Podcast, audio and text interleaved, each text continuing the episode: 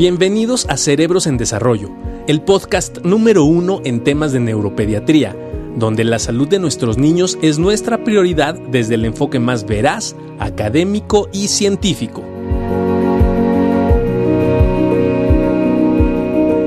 En, en el Departamento de Neurología y en la Asociación de Médicos del Hospital Infantil de México, pues estamos muy interesados en que los adolescentes, los chavos, los jóvenes universitarios puedan sentir que tenemos un espacio para ellos.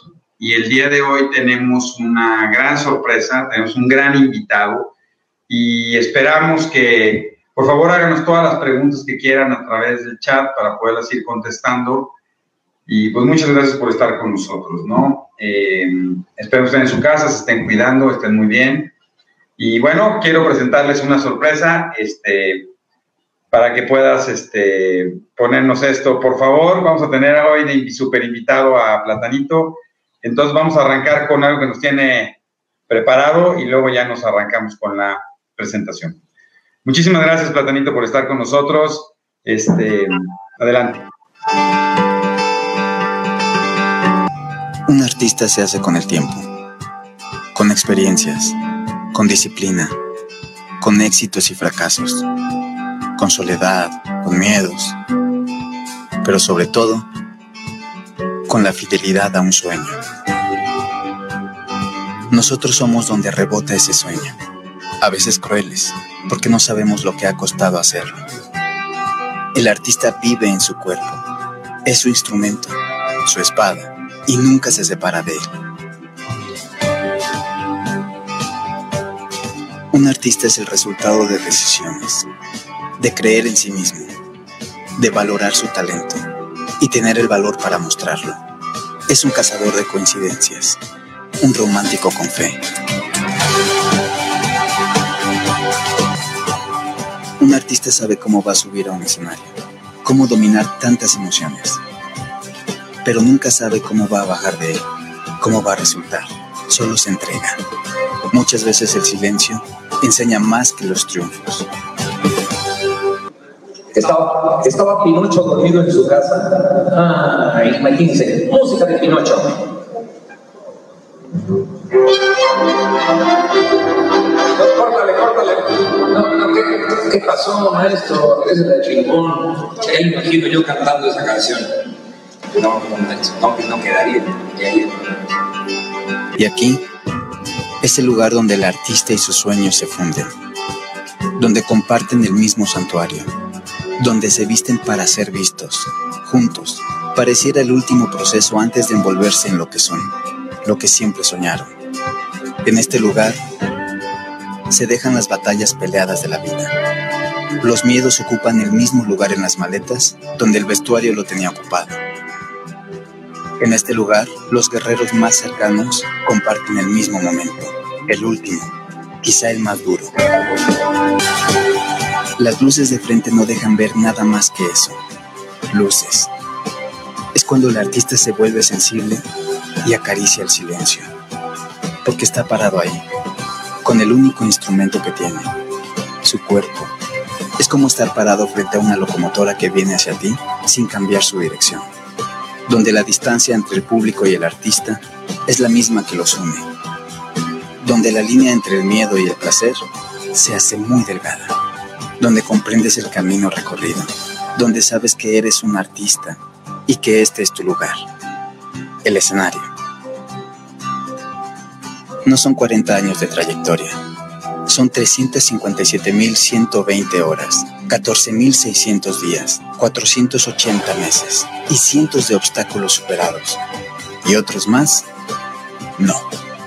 Pero el resultado es el mismo. Es este es y se quedará por siempre. Gracias, Platanito Show. ¿Qué tal? Muy buenas tardes. Mi nombre es Platanito Show y bueno, ya vieron un poquito de, mi historia de estos 40 años de trayectoria de Platanito Show y es un placer estar con todos ustedes. Doctor Barragán, qué gusto saludarte y pues a tus órdenes, amigo. Igualmente, Platanito. Oye, wow, qué increíble este video.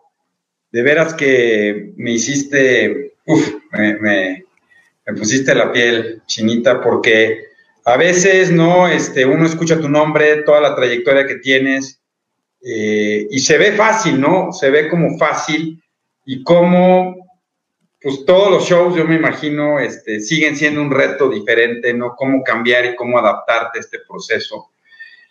Y la capacidad adaptativa que vamos teniendo y desarrollando a lo largo de estos años, yo creo que es muy importante, ¿no? ¿Cómo lo logras, no? Ahorita yo platicaba contigo, ¿no? Y hay un tema muy interesante porque hay muchos adolescentes y jóvenes que espero que nos estén viendo, que pues están pasando por un momento muy difícil, ¿no? De, de esta pandemia, donde de repente pues parecía que era muy corto, se ha ido alargando, se ha seguido alargando, como que nadie sabe nada, y de repente nuestros jóvenes amigos este, pues están como diciendo qué va a pasar, ¿no?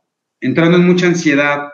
Y yo les decía, yo quiero presentarles a alguien que ha sido muy exitoso, pero que pues no ha sido fácil el trayecto y que nos compartieras tú cómo le haces para que nuestros amigos sepan qué mecanismos pueden utilizar y siempre seguir viendo hacia adelante. Claro que sí, doctor. Pues antes que nada, mil gracias nuevamente por esta invitación. Eh, un saludo a todos los chavos y a todos los jóvenes que nos están viendo. Y les voy a platicar un poquito de la historia de Platanito Show. Fíjense que yo empecé a la edad de cuatro años. Cuando yo ya tenía cuatro años, yo me empecé a maquillar. De hecho, ahí están viendo una fotografía. Ahí tengo cinco años de edad, imagínense. Ese era Platanito, eh, pues en 1975, 76, con mi primer muñeco de ventrología. Y pues yo empecé muy chavito. Era, era para mí un sueño y para mí era un juego eh, ser payaso. No era una profesión. Yo jugaba y, y pues esa era mi pasión, salirme a la calle a jugar. Yo vivía en una unidad en Vista que se llamaba Acueducto de Guadalupe, y yo vivía ahí en, la, en la, unidad de Acueducto de Guadalupe, y me acuerdo que eh, a, los cinco años, cuando yo tenía cinco años, enfrentito de mi casa, doctor, llegó a vivir un, bueno, se, se puso un circo, el circo Crony, y pues en ese tiempo los niños jugábamos en la calle, yo me atravesé la calle y me fui al circo y conocí a los payasos y desde ahí me enamoré del circo, me enamoré de, del mundo del espectáculo y dije, yo quiero ser payaso y empecé a hacer magia, me empezaba a maquillar yo con las pinturas de mi mamá y poco a poco, doctor, se fue convirtiendo en una profesión. De hecho, la, señora que está ahí atrás de mí es mi mamá, ella es mi mamá, mi prima y mi hermana, que eran las que me ayudaban siempre en, en mis shows. Y para mí era un juego, no era, te digo, no era una profesión ni siquiera me volví payaso por necesidad, yo me volví payaso porque quise ser payaso. Y luego un tío, al, como a los seis años, me dice, terminé, terminé un show que le di a mi primo y llega mi tío y me paga, este, me, da dinero y le digo, ¿y este dinero qué es? Me lo que pasa es que los payasos cobran por hacer lo que tú estás haciendo.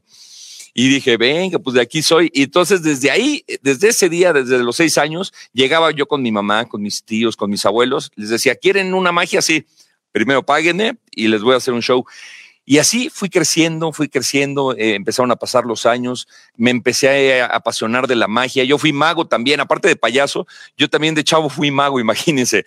Eh, era el mago Serge y el payaso Platanito. Ahí yo ya tenía como 17 años en estas fotografías, yo tenía como 17 años.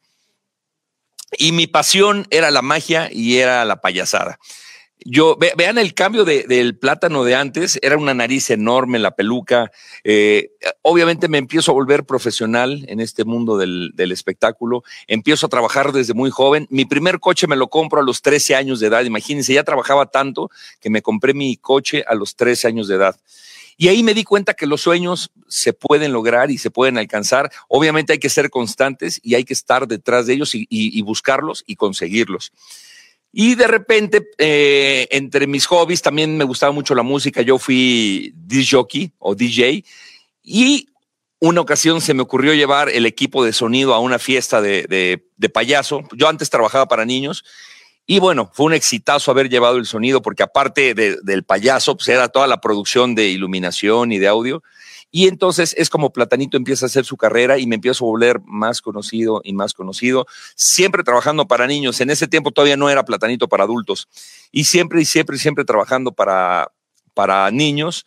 Hasta que un día eh, vi, bueno, más bien escuché el disco de Polo Polo, del maestro Polo Polo, el maestro de la comedia. Escucho el, el disco de Polo Polo y me vuelvo fan de Polo Polo y dije, algún día yo voy a ser como Polo Polo. Era mi sueño convertirme en Polo Polo y trabajar en esos eh, eh, lugares, centros de espectáculos, centros nocturnos. Y bueno, empecé a trabajar, a, trabajar para niños y mi muñeco era el grosero. Entonces empecé a hacer shows para, para adultos, pero sin maquillaje. Yo era el mago Serge y haciendo el show para adultos pero siempre con la idea de alcanzar el sueño de convertirme en Polo Polo. Entonces me aventaba todos los discos de Polo Polo, me los sabía de memoria y empecé a agarrar la comedia de Polo Polo hasta que un día me convierto, eh, bueno, ya empieza a tener mucho éxito el show del de, muñeco y el mago Serge para adultos. Y un día no me daba, ya no me daba tiempo de, de, maquillarme, desmaquillarme, maquillarme, desmaquillarme, hasta que un día dije, pues me voy a aventar el show de adultos ya maquillado de payaso. Y que le pego durísimo. Y fue un exitazo ver un payaso contando chistes y haciendo peladeces. Y entonces es como empiezo yo mi carrera ya como, como payaso para adultos. Y eh, más o menos eh, como a los 23 años de edad, entré a trabajar a un centro de espectáculos que aún existe, que se llama Escenaria. Me invitan a trabajar a un show que se llamaba el Crazy París. En este show de Crazy París salían mujeres en toples, o no, totalmente desnudas. Eh, que, quítala porque le está viendo tu mamá el video hijo, y se va a enojar. y entré, entré a trabajar este espectáculo y fíjate, el formato de este show era eh, una hora en la primera parte del show, otra hora en la segunda parte. Y el comediante entraba cinco minutos en la primera parte y cinco minutos en la segunda parte. Llegó el productor y me dijo, ¿sabes qué? Qué padre lo que estás haciendo. Te vamos a dar un poquito más tiempo. Quiero que hagas diez minutos en la primera parte y diez minutos en la segunda parte. Dije, perfecto, ya eran 20 minutos de show que yo hacía en, en ese espectáculo. Luego me dijo, ¿qué crees? Queremos más tiempo. 25 minutos en la primera parte y 25 minutos en la segunda parte. Entonces yo ya llevaba 50 minutos de un show de dos horas y las chavas duraban una hora y diez. Hasta que de repente, pues ya era media hora eh, yo, media hora las chavas, media hora yo, media hora las chavas. Y llegó un momento que Julio Reta, el director de este lugar del, Cuevón de Escenaria, me dijo, ¿sabes qué, Plátano? Deberías de hacer un show tú solo. Le digo, oye, Julio, pero ¿quién me va a ver a mí? Me dice, Plátano, ¿no te has dado cuenta? La gente ya no viene a ver a las mujeres, te viene a ver a ti. Bueno, pues con decirles que a estas chavas del show que eran francesas, me las quedé y, se convirtieron en mis bailarinas. Y ahí es cuando empieza ya la carrera de Platanito Show para adultos, totalmente para adultos. Empiezo a dejar de trabajar para niños porque de repente ya se me salían las majaderías con los chavitos. Dejo de trabajar para, para niños y me empiezo a convertir en payaso para adultos. Y empiezo a trabajar y trabajar y trabajar y trabajar. Y en eso se acerca otro productor muy famoso, uno de los mejores productores de, teatro de la actualidad, Alejandro Gou, y me dice, ¿sabes qué, Platanito? Vamos a abrir un centro de espectáculos impresionante en Insurgente Sur. Quiero que tú seas eh, parte del elenco. Y me invitan a trabajar a Mascabroder Show Center, este lugar que fue famosísimo. Estuve trabajando ahí 10 años consecutivos en este lugar, Mascabroder Show Center. Después cambió de nombre, se llamó únicamente Show Center. Y pues fue un exitazo, tanto que me, ahí mismo me abrieron mi lugar. De hecho, en la parte de abajo de la fotografía, ahí ven mi logotipo de platanito. El lugar grande era de Masca Brothers y la parte pequeña, ahí ya era un show donde yo me presentaba permanentemente, Platanito Comedy Hall, todos los, los fines de semana. Y ahí mismo uno de los socios era Guillermo del Bosque. Entonces Guillermo del Bosque me dice, oye, Platanito, qué bueno eres quiero que hagas televisión. Para esto yo ya había tenido un programa, este, se me olvidó platicarles, un programa anterior que se llamó Aquí está la papa, que únicamente duró seis meses al aire, porque fue un rotundo fracaso ahí en Televisión Azteca. Y tuve este programa con Omar Germenos, Shanik Berman, eh, Mar Almada, Judith Abraham. Y este programa donde están viendo la fotografía únicamente duró seis meses porque era a la una de la tarde con un payaso pelado. Pues obviamente imagínate cómo nos fue y, y los comentarios no eran nada agradables. Yo me sentí fracasado. Dije, yo ya no quiero hacer televisión. En eso se me acerca Memo del Bosque y me dice, Platanito, quiero invitarte a, a, Telehit. Y le dije, no, Memo, yo la verdad me va muy bien sin la televisión, no quiero hacer televisión, no me gusta la televisión y no quiero. Platanito, por favor, acepta eh, venir a Telehit. Me dice, mira, prueba un mes. Si en un mes no te sientes a gusto, lo entiendo y te sales. Bueno, al mes me habla Memo y me dice, Plátano, ¿cómo te sientes en Telehit? Le digo, yo creo que bien. Me dice, ¿tú crees que bien? ¿Sabes que eres el segundo lugar de rating en la televisora? Y bueno, pues yo feliz. El programa duró cinco años, estuvimos ahí en Telehit cinco años. Hola Lili Cete. Estuvimos cinco años en Telehit con un éxito impresionante, un exitazo. Les voy a poner un poquito de este video, chéquenlo.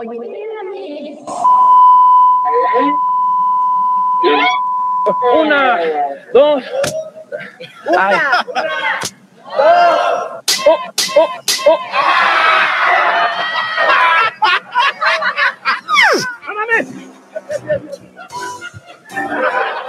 ¡Uy, qué miedo! ¡Ah! ¡Oh! ¡Oh!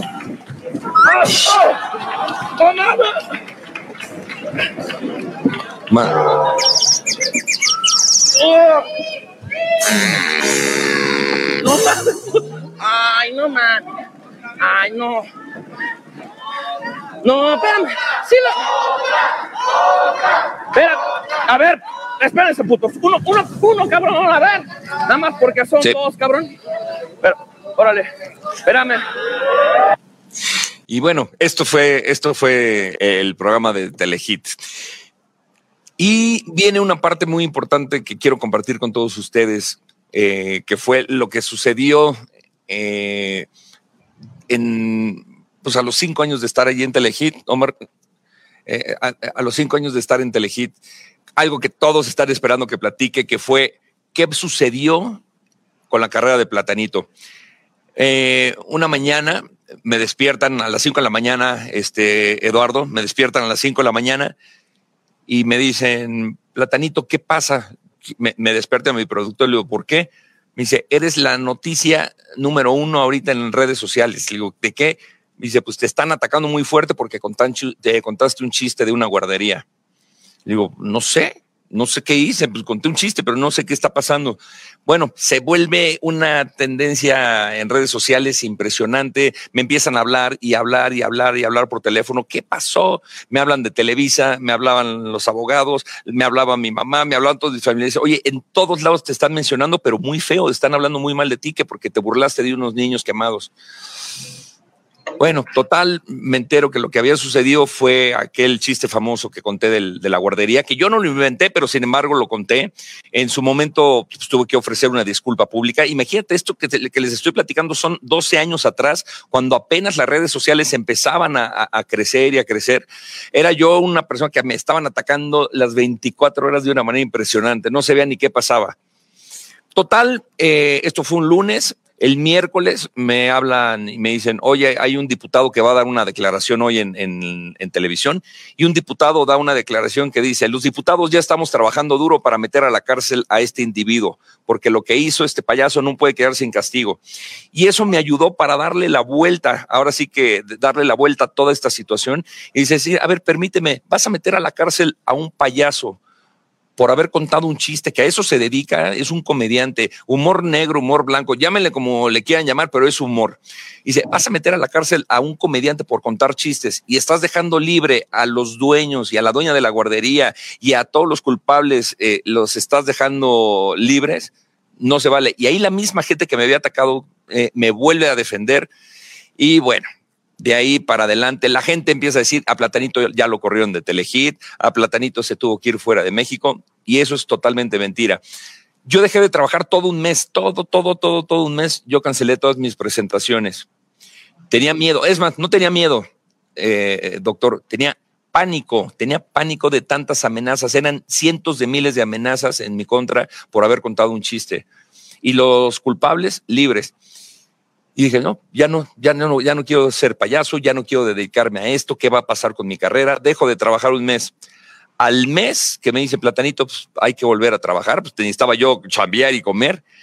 No tienen idea el exitazo. O sea, fue lo que nunca en la vida me había pasado. Eso se llama resiliencia, salir de una adversidad, reponerte y salir adelante con más ganas. Les voy a compartir un cachito del primer show. Esto fue, esto fue un, un video que hijo, es que fue, era impresionante. Después de, de mi primer eh, espectáculo en vivo nuevamente, no tienes idea el éxito en el que se convirtió Platanito. Cheque nada más la gente cómo me respondía.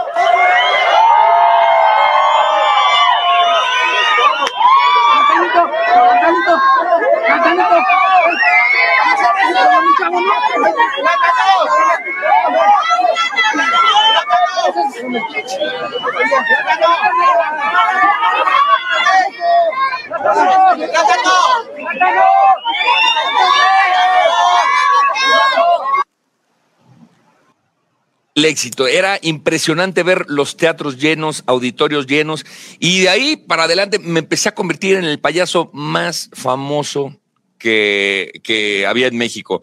Eran llenos totales en los teatros, en los auditorios, eh, el lugar donde yo me presentaba, lugar que se llenaba de gente. De hecho, hay, fotografías de estos teatros, el, de los llenos totales.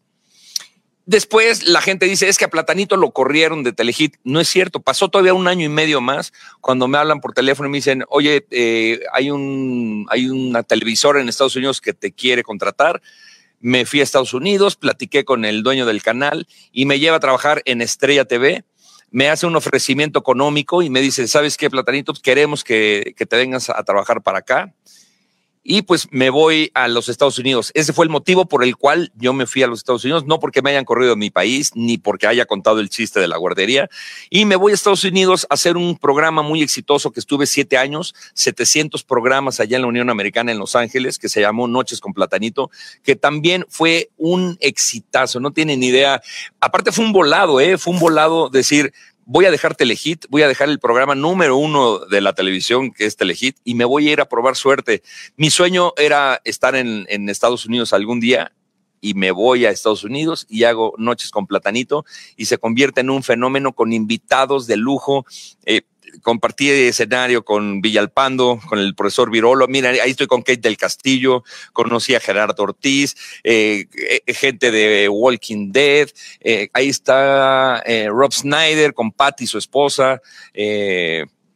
Ay, Aleida Núñez. Y de repente, otro de mis sueños, ¿qué creen que era? Conocer a el amor de mi vida, que fue de los Guardianes de la Bahía, a Carmen Electra. ¿Y cuál va siendo mi sorpresa?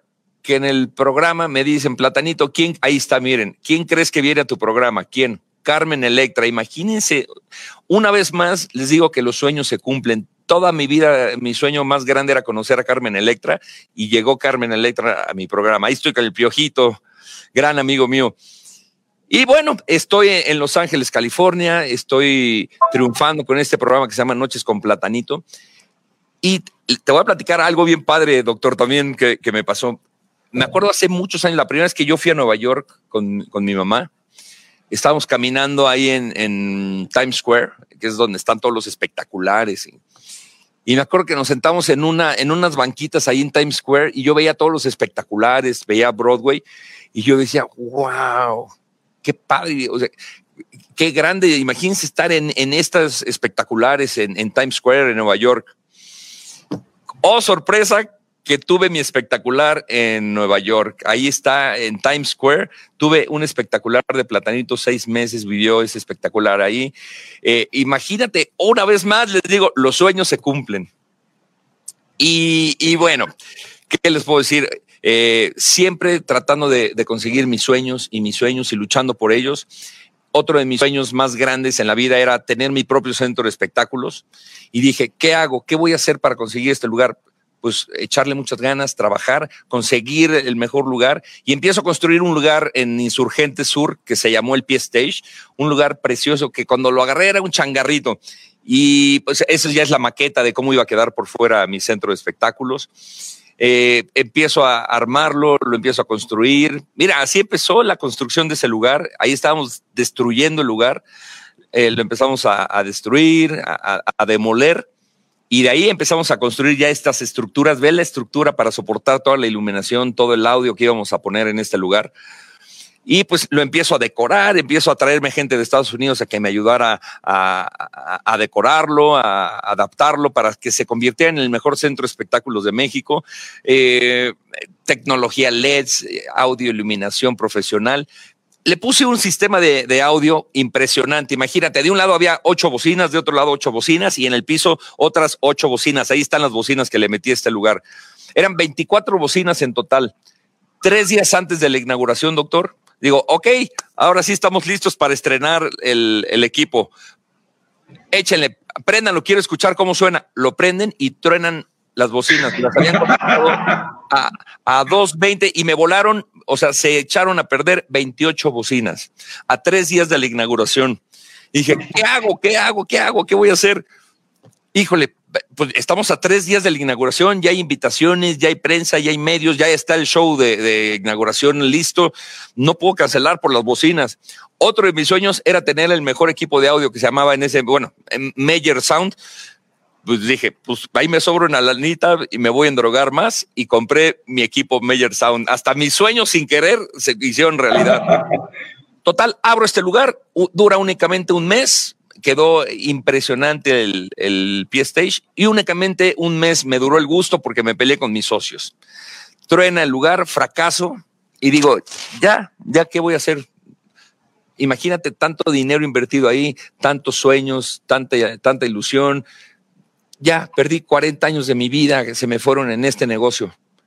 Y cuando digo 40 años de mi vida, dije, qué bárbaro, ya voy a cumplir 40 años de plátano de, profesional y no me estoy, no me estoy dando este, ningún regalo. Platanito yo creo que se merece un regalo y me di un regalo, hice un espectáculo en el, en el Teatro Metropolitan con una sinfónica, doctor. Imagínate, 40 músicos en el escenario y empiezo a planear mi espectáculo eh, enorme con 40 músicos en el escenario. Ahí estamos en la junta con toda la producción que me ayudaron a hacer este espectáculo esto fue en el Teatro Metropolitan. Empezamos a, meterle producción. Obviamente se hizo tour de medios, se hizo ruedas de prensa para hacerlo en grande, para festejar los 40 años de Platanito Show.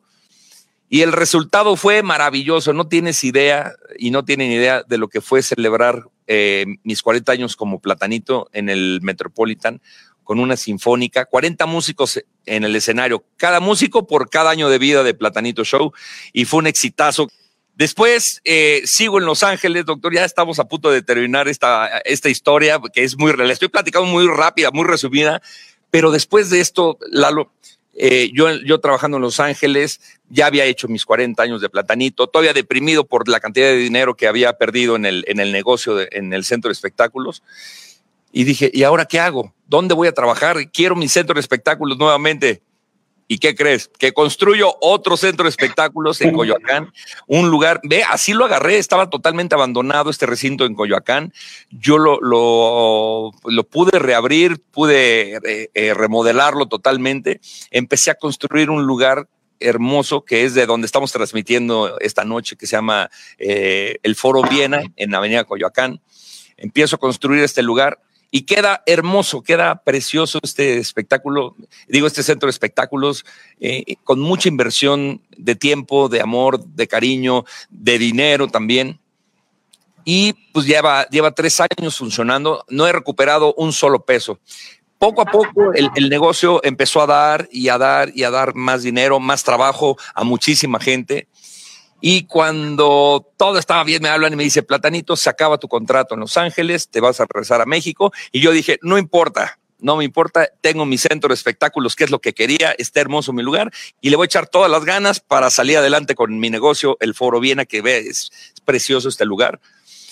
Empiezo a trabajar en el Foro Viena, y cuando digo, ahora sí es momento de echarle ganas, me llega un comunicado de prensa y me dicen, hay que cerrar Foro Viena.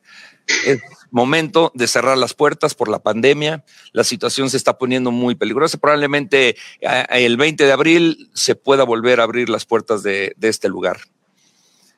Cierran las puertas del lugar. Pasa el 20 de abril, 21, 22, 23 todos los artistas, toda la gente que colaboramos aquí, nos quedamos igual que toda la gente, que muchos de los que nos están viendo, sin nada. Y yo dije, otra vez, otra vez me vuelvo a caer y ahora qué va a pasar. Pero ahora sí no está en mis manos, ahora sí estoy derrotado, ahora sí estoy acabado.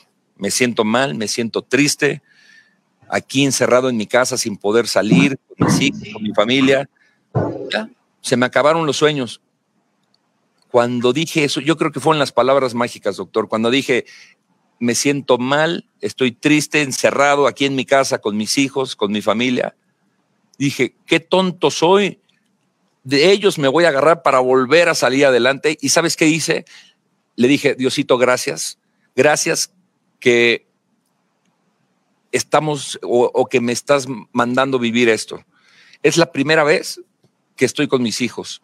Es la primera vez que los puedo abrazar y que los puedo disfrutar día y noche.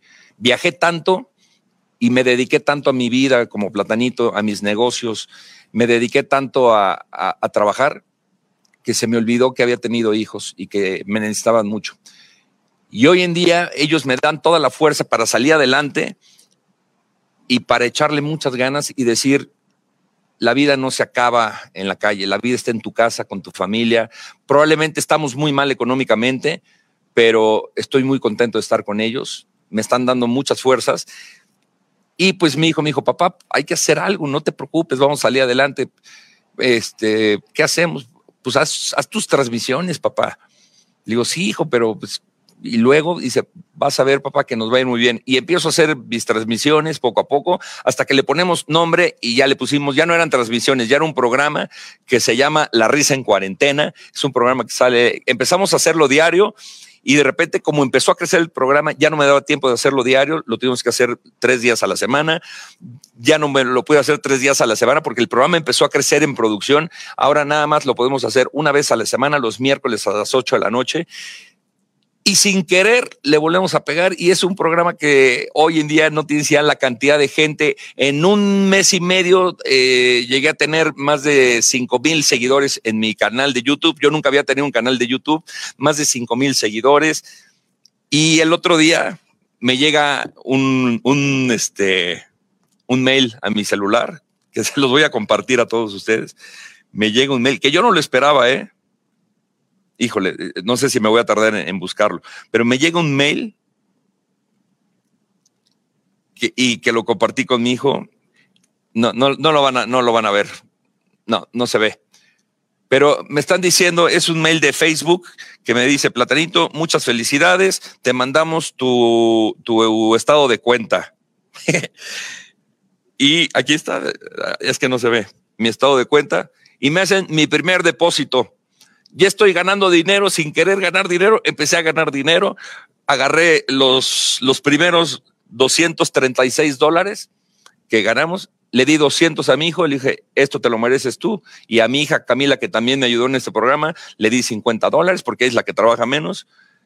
Y esto nos está levantando otra vez. Estamos muy contentos diciéndole a la gente, el mundo no se acaba, de verdad. Hay que reinventarnos todos. Yo jamás me imaginé que hoy me fuera a dedicarme a, hacer streamings, a, tener este, este back eh, eh, de pantalla gracias a, los conocimientos de, de mi hijo.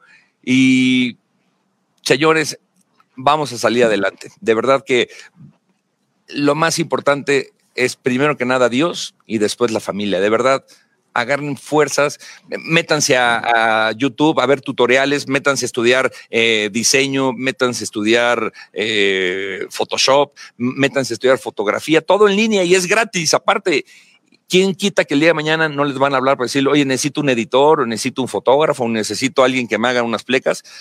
Y eso es un consejo que les puedo dar a ustedes. De verdad que fue una plática muy rápida, muy chiquita, pero una plática para motivarlos y decirles, yo me he caído y me he vuelto a levantar y levantar y levantar y levantar. Y pues esto que está sucediendo, muchos lo ven como una tragedia, yo lo veo como, como lo mejor que me pudo haber pasado, porque estoy conociendo a los hijos maravillosos y a la gran mujer que tengo, que es mi esposa. Oye, qué increíble, qué increíble, Platanito. Este, ¿Qué te ha mantenido en este proceso? ¿no? Porque tú decías, ¿no? Llegó el 20 de abril y luego nos dijeron que el primero de mayo, y luego nos dijeron que el primero de junio, y ahora ya nos dijeron que se vamos, ¿no? y muchos universitarios, muchos adolescentes, ¿no? Que iban a celebrar su, pues, su fin de curso, ya no van a poder, si van a ir de viaje y no lo van a lograr en este momento, y a lo mejor eso los trae un poco ansiosos, deprimidos, ¿Qué te ha mantenido en esta búsqueda constante de volverte a levantar y volverte a levantar? ¿De dónde, dónde está tu fuerza? Porque mira, yo, o sea, lo ves y cuentas una historia que es increíble, que es maravillosa, y te la agradezco que la hayas compartido con todo, todo, el, todo, todo tu público y toda la gente que nos está viendo. Muchísimas gracias a toda la gente de la Asociación de Médicos y del Departamento de Neurología del Hospital. Creo que es muy importante que los chavos te escuchen ¿no? y que digan, wow, ¿no? Este, hay un montón de gente que me está diciendo, oye, yo soy su mega fan, ¿no? Tengo un muy buen amigo, el doctor Félix Gaitán, que dice que es tu mega fan. Gracias. Yo era mega fan también de Protocolo, no somos ahí de, la, de la rodada. y entonces, este, ¿qué te ha mantenido? O sea, ¿qué te logra mantener este esfuerzo del sueño y de volverte a levantar y volverte a levantar? Pues mira, la verdad es que me he caído tantas veces y me he tropezado tantas veces que ya hasta me gusta caerme. Me, me gusta porque eso es lo que me motiva. o sea, de verdad, eso es, eso es lo que me motiva a salir adelante. No sé si a ti te pasa, doctor, que mucha gente llegue y te dice, eres el mejor doctor, eres el mejor doctor, eres el mejor doctor. No aprendes nada. No me pasa, no me pasa, ¿qué hago? Pero cuando, cuando sabes Cuando me pasa, te lo aviso. O cuando, o cuando te equivo, o cuando te equivocas, doctor, ¿qué haces? Dices, no, no me puedo volver a equivocar, no me puedo volver a equivocar. Y entonces eso te motiva a ser mejor y a ser mejor, a ser mejor y a tratar de, llegar a la, excelencia, ¿no? Entonces, lo que hoy en día me motiva, hoy en día, hablando de la pandemia, eh, es nuevamente mis hijos, es estar con mi familia, es estar eh, eh, juntos en casa. Yo pensé que iba a pelear con mi mujer, porque aparte, también esto que les platico, yo estuve siete años viviendo en Los Ángeles solo. Yo dejé a mi familia aquí, ellos estaban estudiando. Al principio era un experimento dije, no, igual nada más voy a estar unos meses. Y luego un año, hasta que le dije a mi mujer, ¿sabes qué? No me gusta Estados Unidos para que se vengan a vivir. Eh, ustedes quédense allá. Y mi esposa también estuvo de acuerdo. Dijo, no, a mí tampoco me gusta Estados Unidos. Entonces, por eso es que decidimos ellos, yo cada fin de semana los veía. Pero a final de cuentas fueron siete años, doctor, siete años que también eh, cuando empezó la pandemia y, y, volteé a ver a mi esposa y dije, ¿y esta quién es? Empecé a conocer a mi esposa y empecé a, a, a por, por primera vez verle sus virtudes y sus defectos, igual que ella a mí. Y dije, no, esto va a tronar pronto. Y no, no sabes lo, lo buena que me salió mi vieja. Este. Qué bueno.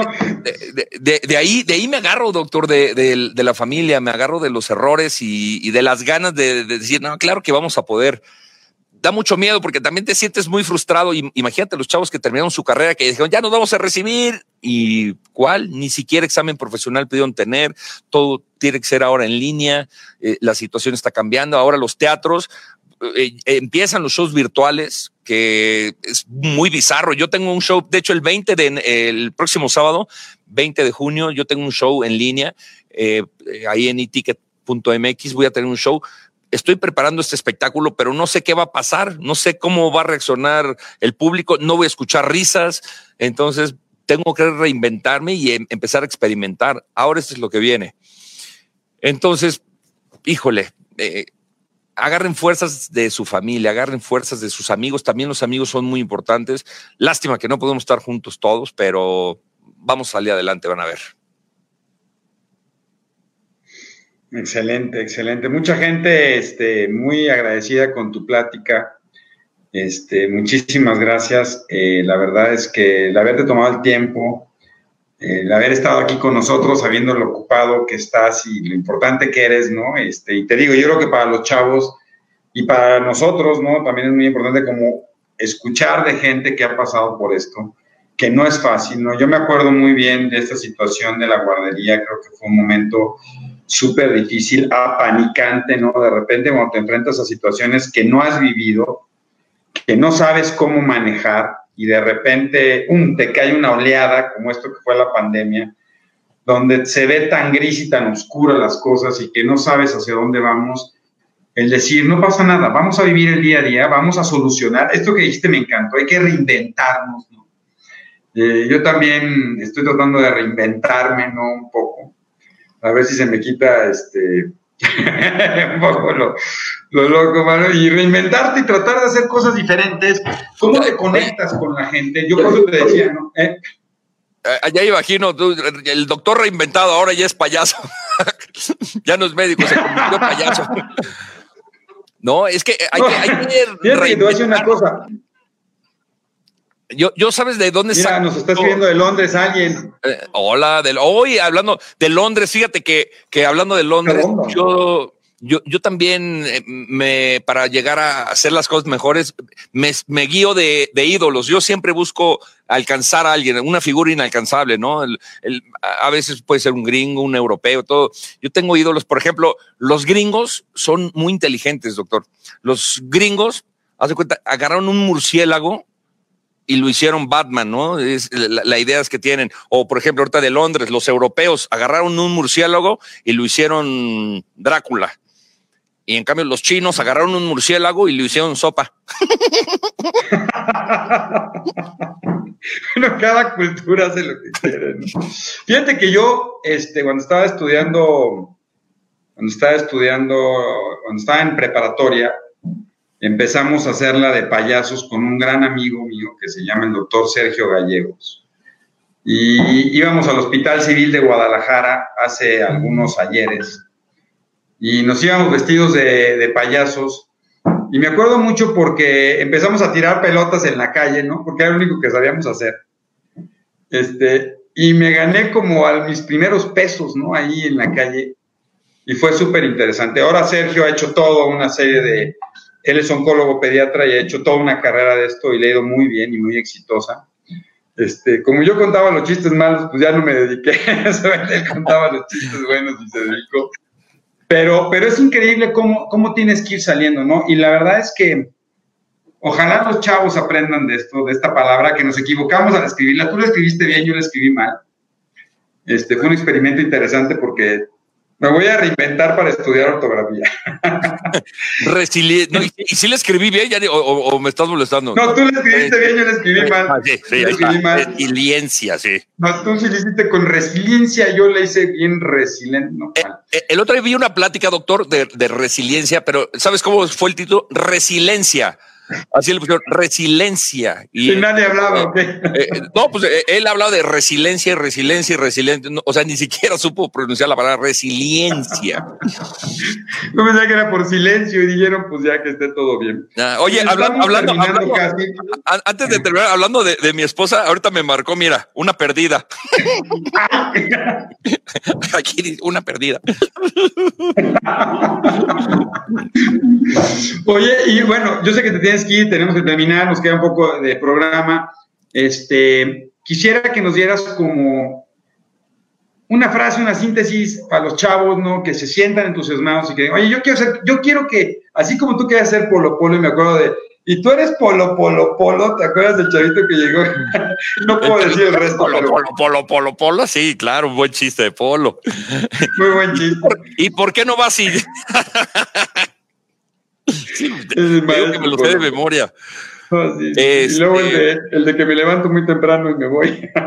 Pero bueno, Ay. así me encantaría que la gente te viera y dijera, oye, yo quiero salir como platanito y que cada vez que me enfrente a una situación difícil y que crea que se me acabó, puedo reinventarme y puedo salir. ¿Qué les podrías dejar a los, a los, a los chavos? Muchas gracias, Rocío. A los chavos, a los adolescentes, a los universitarios, para que se llenen de energía esta semana. Bueno, yo, yo, lo que les digo a todos, imagínense Platanito, un payaso que ha sido atacado, o, me quieren o me odian, pero he sido atacado y he sido juzgado por mucha gente por haber contado un chiste. Eh, a, partir de ese momento la gente, no, este es un idiota, este no merece vivir, hasta me han deseado la muerte. Ustedes fijen sus metas y, no volteen a ver a nadie y no suban, no suban equipaje a, su, a su viaje. Ustedes solitos sigan ese camino y van a llegar a donde ustedes se lo proponen.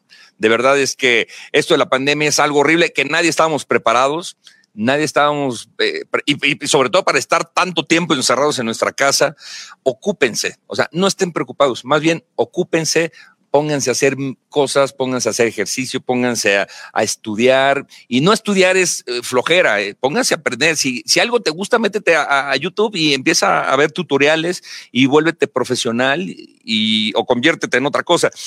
Yo no sabía tocar la batería, ya sé tocar la batería, doctor. Yo dije, en la vida voy a tocar la batería, soy pésimo con, con los instrumentos. Ya le pego, ya, ya llevo un ritmo por lo menos en la batería. Eh, todo, todos. Y tu mujer no te ha corrido, eso es maravilloso, ¿no? Es que es eléctrica, no suena nada más con tus audífonos, te los pones y no suena nada. Pero okay. de verdad es que. Oye, pues de veras, muchas gracias por tu tiempo. Gracias. para, nosotros, sido... para nosotros en. Es bien raro, bien raro estar hablando. No, increíble.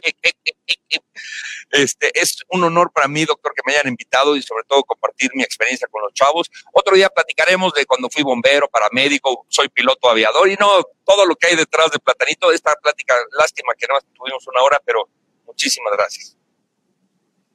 No, te lo agradezco muchísimo. A todos los que nos vieron, muchísimas gracias. Este, échenle muchas ganas. Estamos, puedan seguir en YouTube. Este, y, puedan ver, tenemos pláticas de todos, esperamos tener a más gente y esperamos volverte a tener pronto, Platanito. Mucho éxito en tu nuevo programa, vamos a verte y, este, y reírnos juntos, que yo creo que también algo muy importante es reír, ¿no? La risa es súper importante este, porque la risa alivia todo, ¿no? Y neurológicamente genera un efecto muy placentero y productivo para la vida de todos nosotros. Que Dios te bendiga, que bendiga a todos, que estén muy bien, que estén tranquilos Así es. Y hasta la próxima. Toda la razón. A, reírnos mucho. Gracias y que Dios los bendiga. Cuídense mucho. Gracias, Doc. Estén muy bien. Saludos a todos. Muchas gracias, Juan Carlos. Estén muy bien. Gracias, Juan.